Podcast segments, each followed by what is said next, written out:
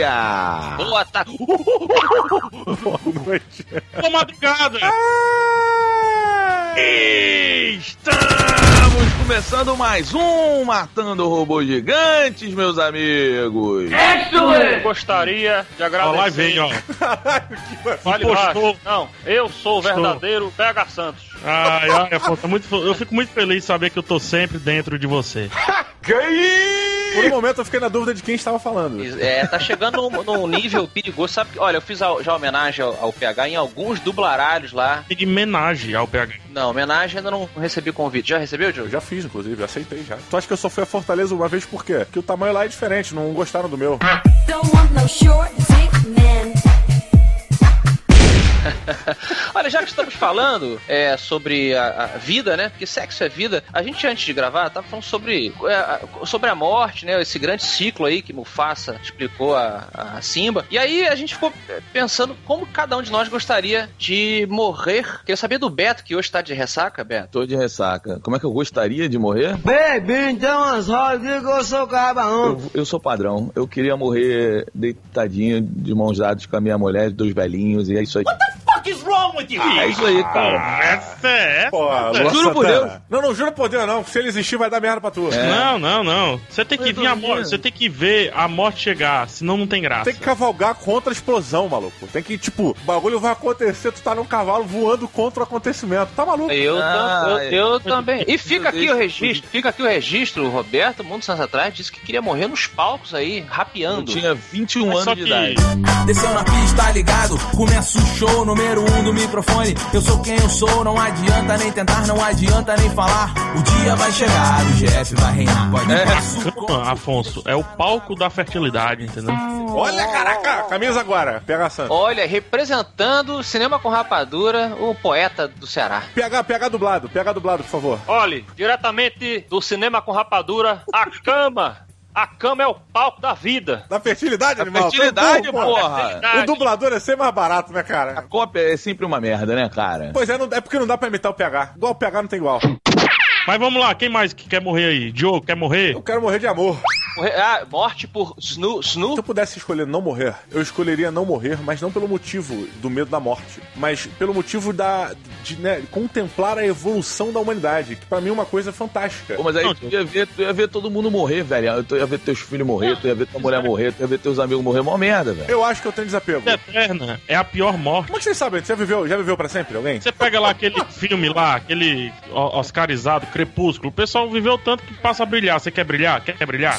Tua estrela não brilha, deixa a minha brilhar. Ah, brilhar eu quero pegar. Brilhar é maneiro, pô. Imagina o sol, sol brilhando quando eu for pra praia. Ele não estaria na internet se ele não quisesse brilhar, PH. Porque quem nasceu pra ser rei, sempre será. Mas não pode, jogo, você tem que escolher. Tem que- Como é que você vai querer morrer? Você Irmão, eu quero cavalgar contra uma horda de macacos enfurecidos, arremessando fezes e bananas contra a minha direção, e eu, sem escorregar, cavalgo contra eles, empunhando somente meu montante e meu Morningstar. Eu e meu cavalo Johnny. Tá aí uma morte, Nessa boa. história eu seria a merda. Por quê? Vocês, E eu estaria lotado de você, vocês Pega. falaram alguma coisa recente aí, não foi? No, no Rapadura? Sobre isso? Do quê? Negócio de Não. cocô, jogar cocô Não, em não, gente. não, não se fala de cocô no rapador. Não. Ah, é? Não? Ih, rapaz, então aqui vocês se preparem. Minha- O auge das nossas piadas são esses aí.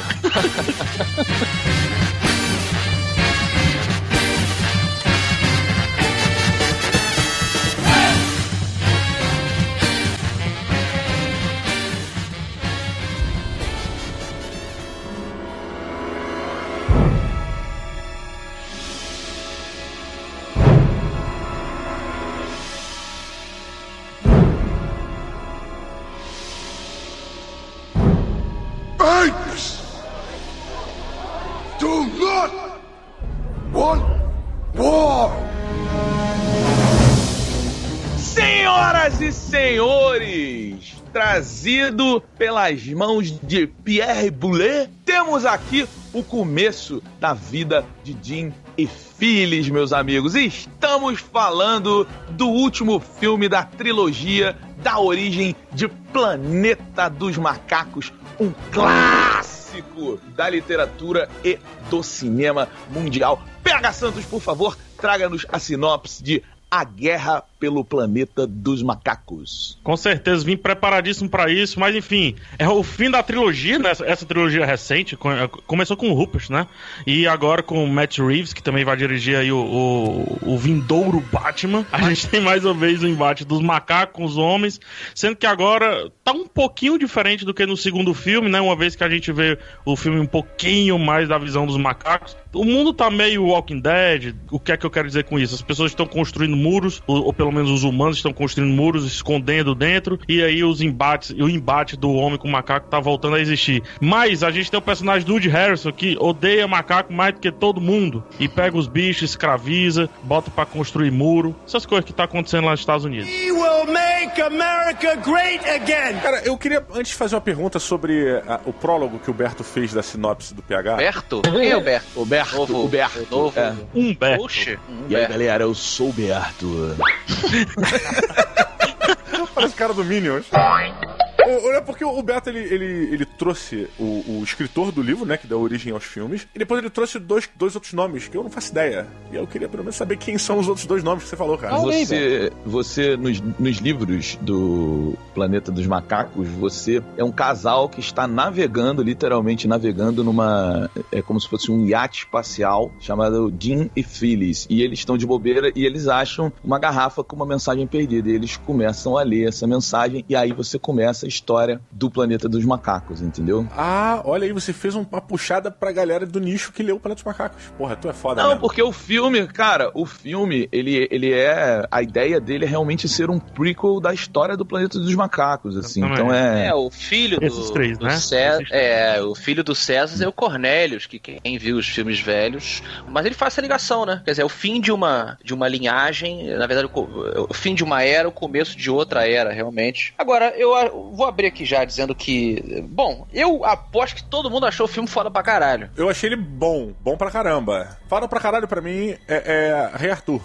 Ai, Puta que pariu. É, eu eu É? É, tenho. a guerra, só o nome do filme, a guerra. a guerra. é. É, é, eu tenho, eu tenho, tenho que ser honesto com a audiência e dizer que Planeta dos Macacos era o filme favorito do meu papai e ele me ensinou desde criança a ver. Ele adora aquela cena, né, com a Estátua da Liberdade na areia. Ele sempre falava aquilo pra mim. Então, assim, a série Planeta dos Macacos, pra mim, ela é algo que é, é especial, assim. Então, eu, eu, cara, eu acho essa trilogia um negócio maravilhoso, assim. Eu sou tipo, vai estrear Planeta dos Macacos. Eu tenho que ver. Eu achei fantástico. Só que eu tenho esse apelo emocional. Pô, confesso que fiquei arrepiado aqui, cara, com o Beto falando isso. Também. Ma- É. Maneiríssimo, legal pra caralho. Também, eu, eu tô procurando aqui na minha memória, nunca vi o Beto desse jeito, talvez seja É, eu. isso é bom porque humaniza o personagem do Beto, que o Beto é um personagem controverso aqui Isso. no MRG, né? Hum. Estamos na terceira camada do personagem do Beto, a gente chega lá. E uma parada que eu acho massa dessa trilogia é porque é, ele não ofende nada os outros filmes, né? Não mexe muito ali no balaio dos outros filmes, mas assim, é, a gente não sabia onde ela estava localizada, essa é a verdade, né? A gente imaginava algumas coisas que era ou reboot, ou, ou prequel e tudo mais. E meu pai também é muito fascinado por Planeta dos Macacos, e foi por ele que eu assisti o primeirão e tal. Final acachapante, como o Beto falou. E uma coisa que essa trilogia faz é respeitar muito bem esse pessoal aí, né, Beto? Respeitar Sim. quem curtia lá atrás, quem curtia lá no, o- os primeirões e tudo, e quem agora tá, tá entrando, porque tem muita qualidade essa porra.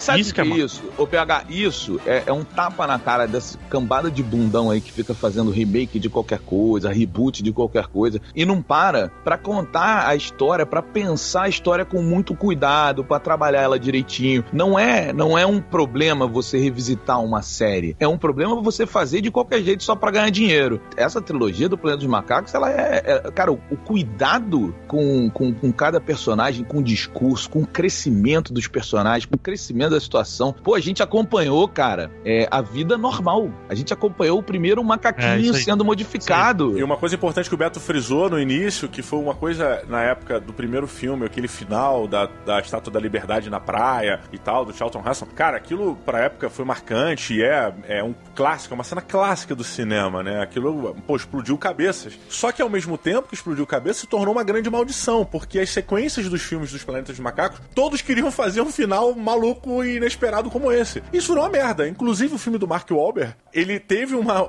os, as- os produtores obrigaram no final o Tim Burton a fazer um final daquele. Aquilo foi obrigado pelos produtores. Então, tipo, o filme já não era bom. Chegou no final ficou pior ainda, cara. Então, tipo, isso se tornou uma maldição. E nessa trilogia nova, cara, eles não fazem a menor questão e eles entendem que não tem que seguir esse tipo de coisa, não tem que fazer esse tipo de referência. A homenagem é o, é o que vai ser dito, né? É a história, que nesse caso do último agora foi escrito pelo diretor, né? Também, e primeira vez que ele escreveu o roteiro de Planeta dos Macacos é um cara que nem é tão experiente assim. Mas, na- ao meu ver, assim, como diretor e como escritor, ele, puta, abalou, velho.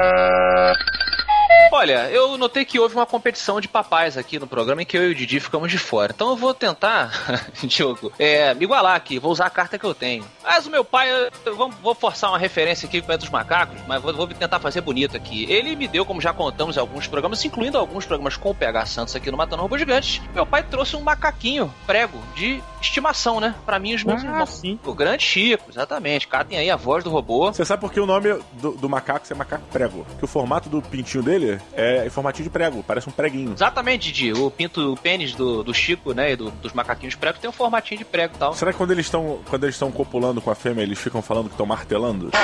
Gonna hammer that bitch.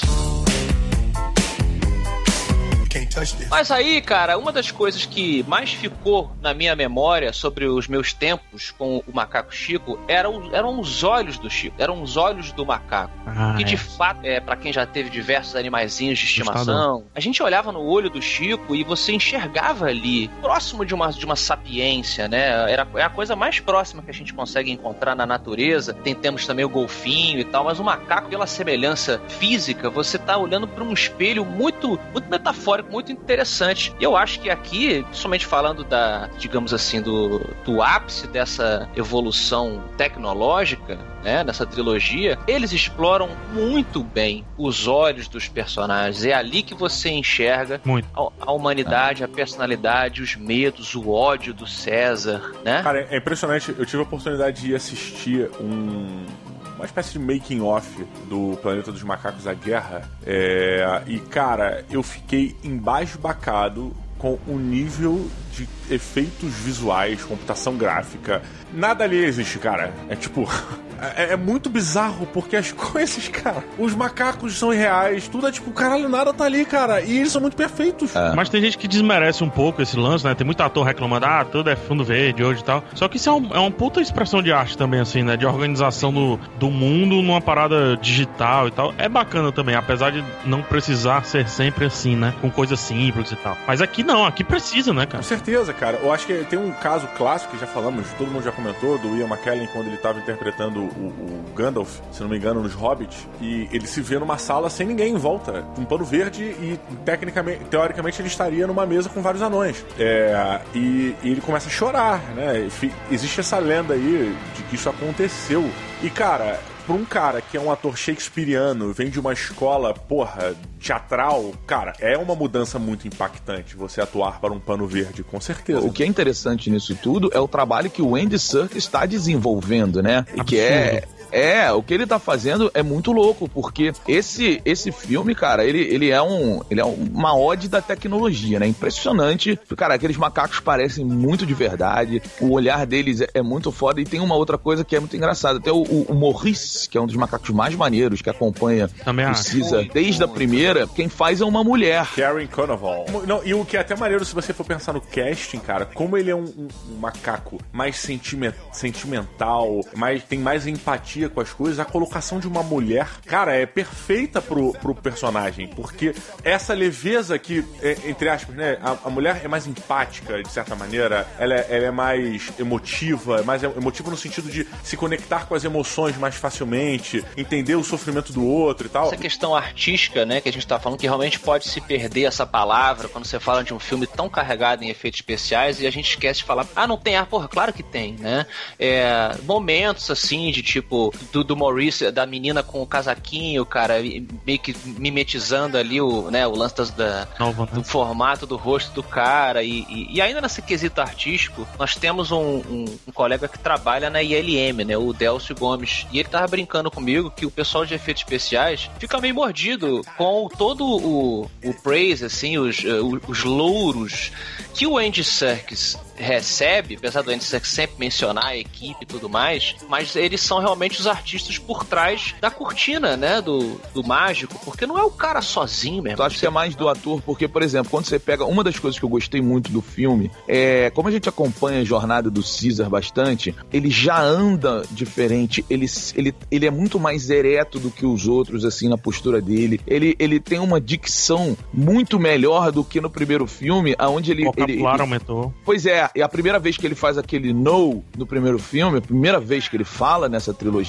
você sente, não é, não é só é, o cara falando não, ah, pô, você aprendeu, não, tem uma dificuldade na fala, na pronúncia, ele tá realmente trazendo algo novo, é, é, é o significante e o significado existindo ali pra aquela pessoa que não tinha linguagem, então é muito foda isso. E isso é do ator, e eu achei foda nesse filme porque eles foram muito cuidadosos em que todos os macacos, eles ainda se comunicam por língua de sinais, com exceção de um e outro que o filme pede, mas você vê na totalidade o Caesar, a liderança dele, é, o que é casado com todos os problemas que ele tem, vem exatamente da evolução dele, né? Ele é, o, ele é, o, ele é a evolução da espécie, literalmente. Isso é muito foda, né, cara?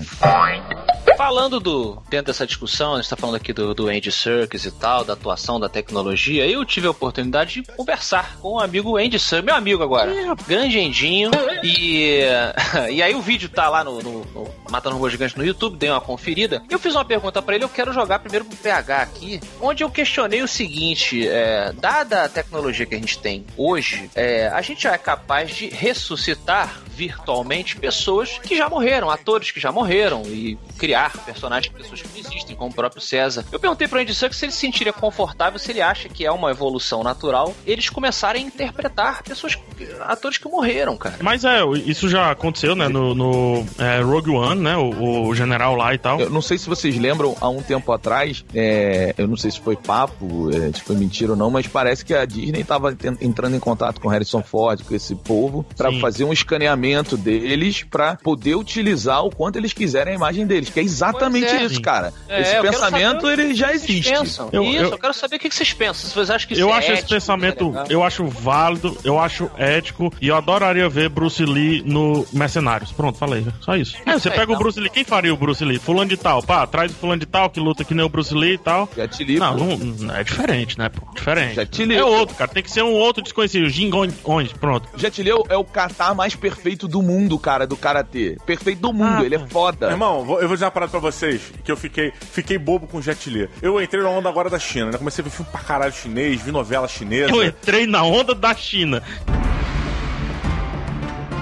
Me rendi. Assistam, eu vou dar a dica pra vocês. Assistam novelas chinesas. Tem porradaria pra cacete, é maneiro pra caraca. É, cara, e aí um dos programas que eu fui ver da China foi o American Idol, só que o China Idol, né? O The Voice China. Um dos jurados é o Jet Li, mané.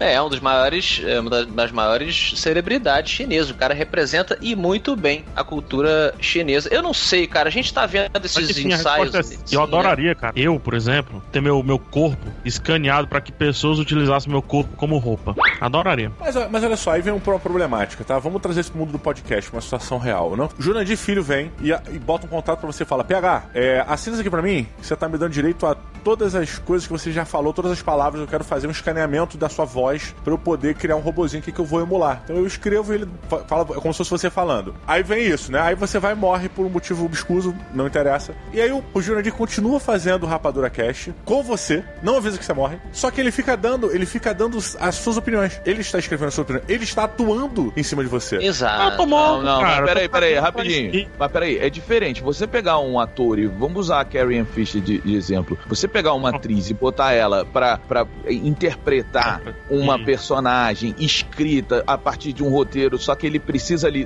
do visual, porque é uma arte audiovisual, é diferente de você botar opiniões na boca de uma pessoa que É não isso são aí, opiniões é. Dela. Você criar do zero. Eu concordo que a opinião e a atuação são coisas diferentes, mas ambas fazem parte de um mesmo escopo, que é a maneira de você pensar e a maneira como você leva as coisas. Não, eu vou comprar, porque é uma questão ética esquisita, sim, cara. Porque uma coisa coisa é você botar o Schwarzenegger interpretando o T-800, personagem, beleza, ali e tal. O cara, inclusive, tá vivo, né? Ele, ele pode autorizar, ou um pedacinho da Carrie, da, da Princesa Leia, ou o Tarkin, o caramba. Agora, você pegar um- uma pessoa que já. Digamos que o, o Harrison Ford aí, pronto, daqui a 30 anos, o pessoal quer fazer o Indiana Jones. Putz, 12. E aí o cara vendeu os direitos de imagem dele. E, E- aí, cara, você corre o rio. Ele não tá aprovando os- o script, ele não tá aprovando as cenas. É o legado da pessoa. Exatamente. É, não é simples como vocês estão colocando, gente. É. Olha só, eu não acho que é simples, mas assim, o próprio Andy Serkis, ele, ele, ele dá uma entrevista, não, lembro- não sei se foi no Omelete, eu vi uma entrevista dele recente que ele tava aqui no, aqui no Brasil, e ele fala que pra você trabalhar com esse tipo de tecnologia, uma das coisas que o ator tem que se despir é da vaidade, porque não é o rosto dele que tá ali. É. Então, assim, você, eu, eu acho que o grande problema é esse, é esse, esse legado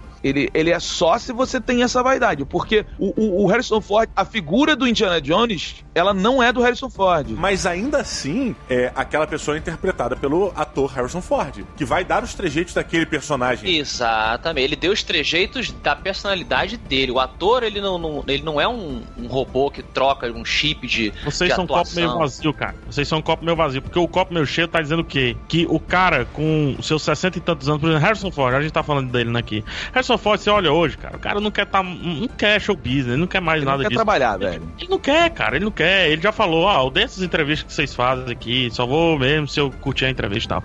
Então, cara, seria muito mais legal ter o lance da captura. O Harrison Ford sentado em casa ganhando dinheiro, cara. Pra sempre, entendeu? Aí morreu. E, e não ficou aqueles 20 anos ali daquele limbo fazendo filme porcaria só porque tem que ir lá fazer o negócio e tudo mais. Então eu, eu prefiro. é, isso, o nome disso é aposentadoria do ator. Ator merece. Vou abrir um sindicato.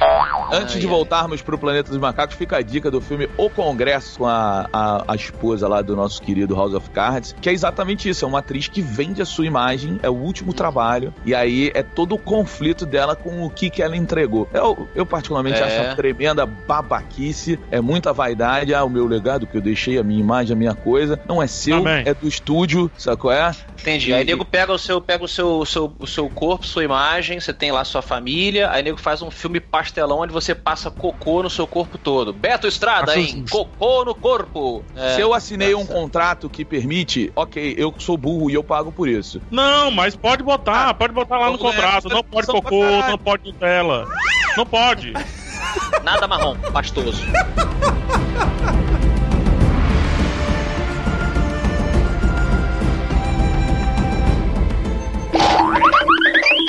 Didi Braguinha, chegamos naquele momento. Eu quero saber quantos robôs gigantes de 0 a 5 você dá para a guerra pelo planeta dos macacos, né? Muito bem, caros amigos. Olha, eu não sou fã de Planeta dos Macacos. Eu acho uma, eu acho uma série legal. Criacionista. Pois é. Queridos amigos, eu sou um cara que não sou fã da série Planeta dos Macacos, nem dos novos, nem dos velhos, nem do Mark Wahlberg, nem do desenho, muito menos do joguinho. É, eu acho, eu vejo a importância dele como ficção científica, o que ele trouxe da discussão. Já assisti mais de três vezes a, a- a maioria dos filmes, menos as continuações de merda é, do primeiro. O primeiro ele é realmente um bom filme, considero um bom filme, mas não, não sou aquele cara fascinado que, ah, porra, se você não gosta, você não é nerd, vai tomar no cu. Nem essa série nova, cara, foi uma série que me chamou tanta atenção. É, eu achava, eu simplesmente acho bons filmes, eu acho filmes bom- bem construídos, eu acho que tem. É, como filmes são filmes é, tecnicamente legais, histórias boas, boas motivações, uma coisa ou outra que não, não encaixa muito bem, mas você releva porque faz sentido dentro daquela. Tipo, a lógica ela não precisa é, é, é, tá certa, mas ela é coerente pelo menos, né? Ela faz sentido. E isso eu acho legal. E esse último filme, pra mim, ele foi uma grande surpresa, cara, porque, diferente dos outros dois que eu achei bacana, esse eu achei do cacete. Pra mim, eu, temos aí um excelente filme de guerra. E um filme de guerra digno de, tipo assim, é, que chega próximo a, a Apocalipse Now, que sabe, que traz algumas discussões usando macacos muito interessantes. Você tem a, a metáfora do, do desenvolvimento do macaco e do, eu não sei como é que se fala isso, mas subdesenvolvimento do ser humano, é, toda essa questão que é trazida, né, ao ponto de que nós pensamos que nós somos o topo da cadeia alimentar, como na verdade é tudo uma questão de ponto de vista, sabe, né, cara? Tipo, e aí, velho? É, bem, eu, eu saí do filme realmente bem satisfeito, eu fui na última sessão do dia, tava exausto exausto e o filme botou pra cima, cara. Saí empolgado. Se eu não tivesse ido sozinho, eu teria saído conversando pra cacete. Ia tomar aquela Coca-Cola pra bater aquele papo maneiro sobre o filme, sabe? E achei muito bom. Eu dou 4.5 robô gigante. Excelente, excelente. Tem coisas que são meio idiotas, mas eu acho que o personagem do Woody Harrison ali, pra mim, ele tá. ele tem um charminho bem interessante que apalpou ali, fez um, um gracejo no coração. Eu dou 4.5. E tu, Beto, diz aí, tua nota. Vai vir aquele zero. Caralho, é muito bom, velho. Aquele zero. Faz tempo, hein? Faz tempo. Quando é que foi o último zero que você deu, Bento? Foi Star Wars? É. Foi Star... Deve ter... sido- Não, o Rogue One não dei zero, não. Não. Acho que foi Star Wars, acho que foi Star Wars. Ah, deu né, zero merda, Aquele lixo lá. Cara, eu, eu acho o seguinte, olha, a gente, a gente né, acabou discutindo é, pouco do filme em si. Eu, uma das coisas que destacou muito pra mim foi a trilha sonora do filme. Ela é espetacular. Ela é Jaquina gênio. sensacional. Jaquina. Puta que pariu, cara. É, faz muito tempo que eu não vejo uma trilha que conversa tanto com as coisas que estão acontecendo na tela. É verdade. é Muito verdade. boa. É, as atuações são maravilhosas, né? A, a direção do filme ela é mega pesada. O filme é tenso pra caralho. O tempo todo você tá muito O tenso. que valoriza pra cacete, né, Beto? Os momentos de humor que são suaves, mas pra mim era. Eu gargalhava. Eu falava, caralho, por que que eu tô gargalhando? Eu acho que eu tava tão profundo na parada. Pois né? é, aí ele acha a, a própria linguagem dele dentro do filme, sabe? É, ele acrescenta muito dentro do universo do livro, ele acrescenta muito dentro do universo daqueles filmes, sabe? É, Ele é um prequel muito, muito foda. E- ele tem pequenos detalhes, assim, eu acho que compõem o que, que é um filme que você passa anos e anos e você fala assim, cara, é, é um filme inesquecível, as pessoas chamam de clássico, porque ele cria uma história, assim, entre os símios e os humanos, que é a ideia ali, é, me pareceu pelo menos, é, é contar uma, uma jornada de crescimento é, é, psicológico e social, né? Então ele, ele usa a metáfora bíblica, que é aquela ida né, a Canaã, Moisés levando o povo dele é. a Canaã e tal. Então, assim, você pega a história dos símios, ela é a história de Gênesis, o começo, né? A criação de tudo. Ao mesmo tempo em que ele contrapõe com o coronel, que ele é, é- é- o humano, ele tem que lidar com o fim, com o apocalipse, né? Com o que resta, é, é a, a decadência humana, é a peste, são os sinais vindo destruir a humanidade porque a humanidade já deu. Então, ele inverte os papéis e, e- e- e coloca assim mesmo, assim, a origem tá no fim, né? Então, assim, cara, eu achei esse filme, ele, ele é maravilhoso. O personagem César, ele tá o tempo todo tentando se livrar de uma posição que, que, que é imposta a ele e ele, ele, ele, ele, é o, ele é o líder, né? Todos olham a ele, abaixam e dão a mão e tal. E ele não gosta disso. Ele fala assim, cara, eu sou mais um de vocês. Assim como eu, todos nós temos que ir em frente, temos que ir juntos, é, é, unidos sempre, né? E isso é muito foda, aliás, no filme. Macacos unidos fortes. Apes together. Porra, isso é muito foda. E o, o coronel, que é o humano, ele já olha de cima. O simbolismo é muito foda. Quando os humanos chegam, ele tá sempre em cima, olhando com, com um- uma prepotência, assim. É, é triste, porque o cara é vaidoso, ele é prepotência. Ele olha todos embaixo e fala assim: Eu faço melhor do que todos vocês, eu sou o melhor. Por isso que nós vamos conseguir, porque eu estou levando a gente pra frente. Enquanto do outro lado, você tem um macaco falando assim: Gente, eu não sou melhor do que ninguém. Se todos nos levantarmos igualmente, a gente vai conseguir vencer. Socialista, Então, acho- entendi. É o socialismo contra é, o o... socialista. Então, assim, ele, ele tem essa mensagem muito foda. Cara, eu, pra mim, é, é, é 4.8 robôs gigantes pra esse filme, porque eu acho ele espetacular, mas eu acho que, assim, tem um macaco lá que a jornada dele é muito clichê, assim, sabe? É tipo, eles elevam demais a maldade dele pra buscar um final redentor e, e não funcionou, é só vazio, assim. Mas eu achei maravilhoso, cara. Eu, 4.8 robôs gigantes, adorei. Afonso Solano, você então, de 0 a 5 robôs gigantes, qual robô você traria pra so- resolver esse problema aí? É um problema? É um problema. É um problema pra todo mundo. É um problema que é previsto aí em grandes obras da ficção científica que estão nos avisando por causa dessa porra há, porra, muito tempo. Muito tempo. E é isso que a ficção científica faz. Eu que tenho um- uma paixão aí especial, comecei a minha literatura no sci-fi e no terror, na verdade. E na maioria das obras de ficção científica, onde gente encontra o pós-apocalipse, nós o vemos da ótica dos seres humanos. A maioria delas. É muito raro você enxergar o ponto de vista das pessoas que foram a causa, né? Ou então eu acho que essa trilogia, eu enxergo boas trilogias como uma obra só, normalmente. Eu tenho muita dificuldade de ranqueá-las, tipo o Diana Jones, o próprio Diana Jones eu ignoro quatro, eu vejo os três como uma coisa só, De Volta ao Futuro, as grandes coisas. Eu acho que eles, eu concordo com o que o Beto falou, acho que as coisas que são é, construídas, o grande arco do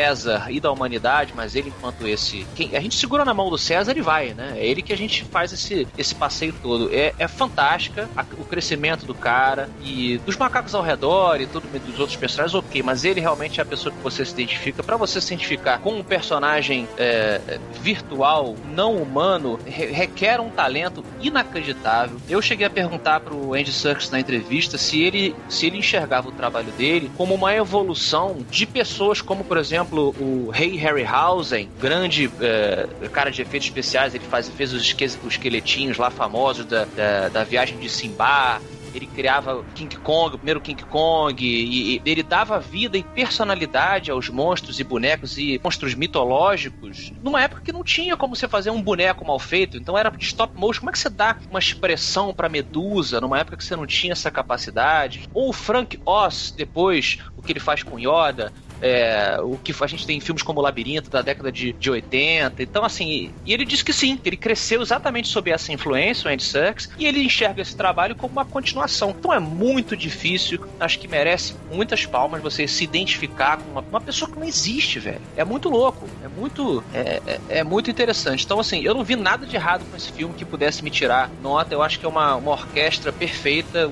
Dizem aí que o cinema é a maior prova de cooperação artística que existe hoje. Eu concordo, cara. Eu acho que esse filme ele merece. Ele, ele entregou o que ele precisa, o fechamento de uma trilogia que podia cagar, como a maioria das, das trilogias caga. Cara, eu acho que ele entregou muito bem, muito bem balanceado. Todo mundo funciona. Em resumo, tudo que vocês falaram, eu dou cinco macacos gigantes para esse filme. PH Santos e você, meu amigo, para fechar aí, para que as luzes se apaguem e as cortinas se fechem. Quantos Ó, robôs já estão gigantes? desligando a luz aqui, ó. Já estão desligando a, a da lateral aqui, ó. Tá bom. Sacanagem isso aí. Mas vamos lá, eu adoro o primeiro filme, né, dessa nova trilogia. É, a Origem, depois o Confronto e agora a Guerra. É, acho legal como ele pega o título A Guerra e na verdade não é uma guerra, um grande embate em si. É uma parada muito interna, assim. É, é o próprio macaco lutando contra a natureza dele, o que é que ele é, o que é que ele vai ser. Ele é o Koba, ele não é, ele deixará de ser, ele será o César, ele será líder. Seria interessante se fosse o contrário, né? Porque no filme anterior eles vão à guerra e agora ele tá em conflito na parada. Quem vai à guerra são os humanos. Perdão, não posso dar spoiler, mas é, é meio. Seria o contrário, seria melhor, né? Mas é legal, porque nesse filme a gente tem a evolução perfeita. No primeiro, a gente tem mais humano do que macaco, digamos assim. No segundo, a gente tem uma pareia, né? Um 50-50. Aqui tem muito mais macaco, é um 80-20, assim, onde 80 é a, a visão do macaco. Eu gosto, eu gosto como esse filme é carregado. Um ou, um ou dois gaps ali, o Beto já falou muito bem, um, um clichêzinho que, poxa, vem sendo anunciado desde o começo do filme, que me incomoda. Ao contrário de alguns que falaram que eu não gosto do Bad Ape, né? Do, do macaco que entra na trupe, na nova trupe. Eu não gosto da, do lance da comédia, porque se você pega, inclusive, a trilha do Giacchino, todo tempo puxando o sad piano dele, que a gente vê muito bem em Lost, é todo tempo puxando o filme pra baixo, assim, pra, pra um drama, pra algo pesado. Acho que poderíamos ficar assim o tempo inteiro, que não faria mal, e aí você encurtaria um pouquinho o filme, que talvez, pra também não cansar nesse ritmo, né? Mas eu acho maravilhosa. É, direção do Matt Reeves, o Afonso falou de planos fechados. Deixe-me entrar, apesar de não ser tão bom quanto o original, é muito bem dirigido, é muito bom também, lotado também dos planos fechados. E aqui ele não economizou, mostra a expressão, a expressão do macaco, mostra o macaco de corpo inteiro, mostra em todos os aspectos maravilhoso. Um fechamento magistral de uma trilogia que tinha um material bruto muito difícil de trabalhar, uma vez que o primeiro é um clássico acima dos clássicos. Então, é fechamento maravilhoso.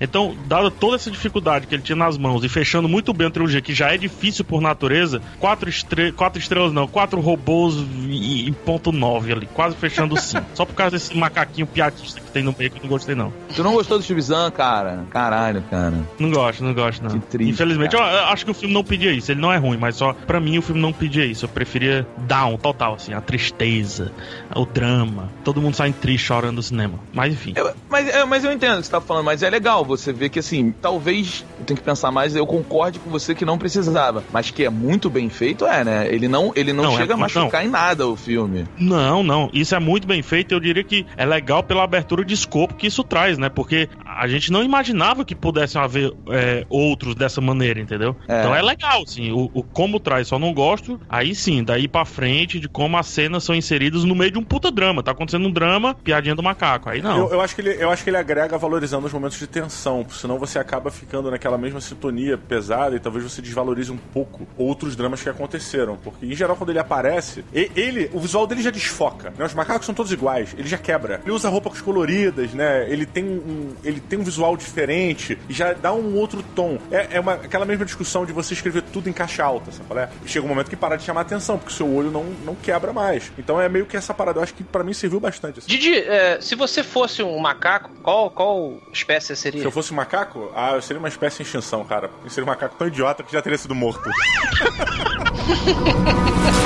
Eu queria ser o da bunda azul.